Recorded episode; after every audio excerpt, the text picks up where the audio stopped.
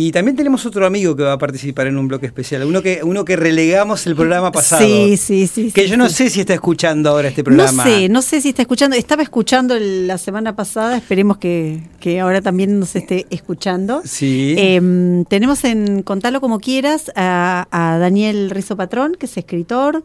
Poetazo, em, poetazo. Tremendo poetazo. Está ahí en el horno cocinándose a fuego lento su libro. Ah, pensé que, él estaba en el horno. Eh, no, no sé. no, me, no me haga quedar mal, se lo pido, por favor. Em, eh, así que ahí estamos a la espera, a la espera de, su libro.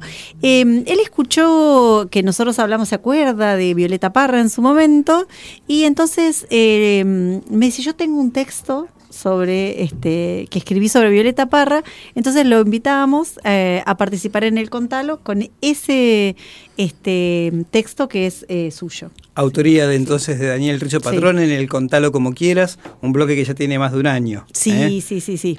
Adelante. Escuchamos.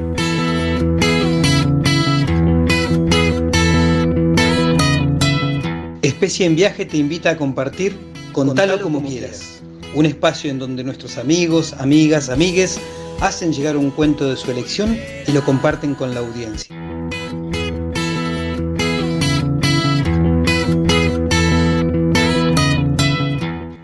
La historia de los desamparados en las calles frías y Violeta Parra.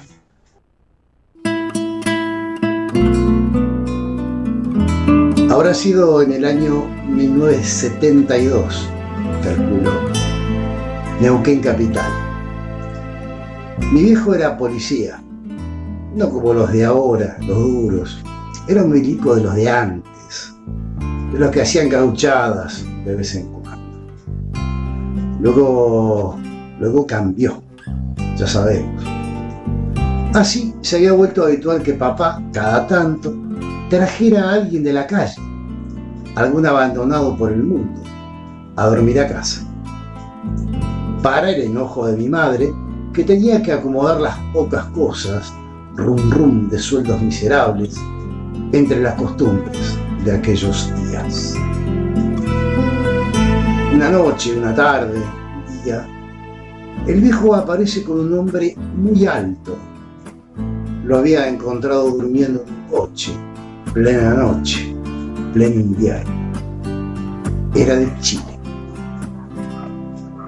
Siempre recuerdo también cuando mis viejos me contaban de los chilenos que se cruzaban la cordillera a pata nomás, con sus chiquitos caminando allá en San Martín de los Andes, donde me tocó nacer. Los veían viniendo de allá, con sus pies fríos entumecidos, huyendo. Cuentos de frontera, inmigrantes, contaban de contaban más incluso de lo que estoy contando. Muy gigante, muy grande era aquel hombre. Era igual a un personaje de televisión de aquella década. Uno de los locos Adams, largo. Ese hombre alto, con la cara cuadrada, tipo Frankenstein, en mi cabecita televisiva, en blanco y negro, de aquellos días era largo, el de los locos Adams, el de la tele. Pasaron los días, largo se fue. Parece que mi padre le consiguió trabajo y techo. Nunca volví a preguntar. Un tiempito después, mi papá entra a mi pieza, yo tenía un tocadiscos, y me dice, mira, esto me lo regaló Juan Gabriel, que así se llamaba Largo, con su primer sueldo. El disco era las últimas composiciones de Violeta Parra. Así, mezclada con discos de Sui Generis, Creedence, Jethro Tull, Pink Floyd, está ella. Ella y su delicada angustia su garganta, flor sutil y viva de aquellos paisajes, cosas de cordillera, cosas de campo, con dulzura y ronquera, su realismo salvaje. Me enamoré de algo aquella vez que la escuché tanto, sentimiento de libertad, de magia violeta, siempre violeta, flor sutil y viva de aquellos paisajes, cosas de cordillera, cosas de campo, su dulzura,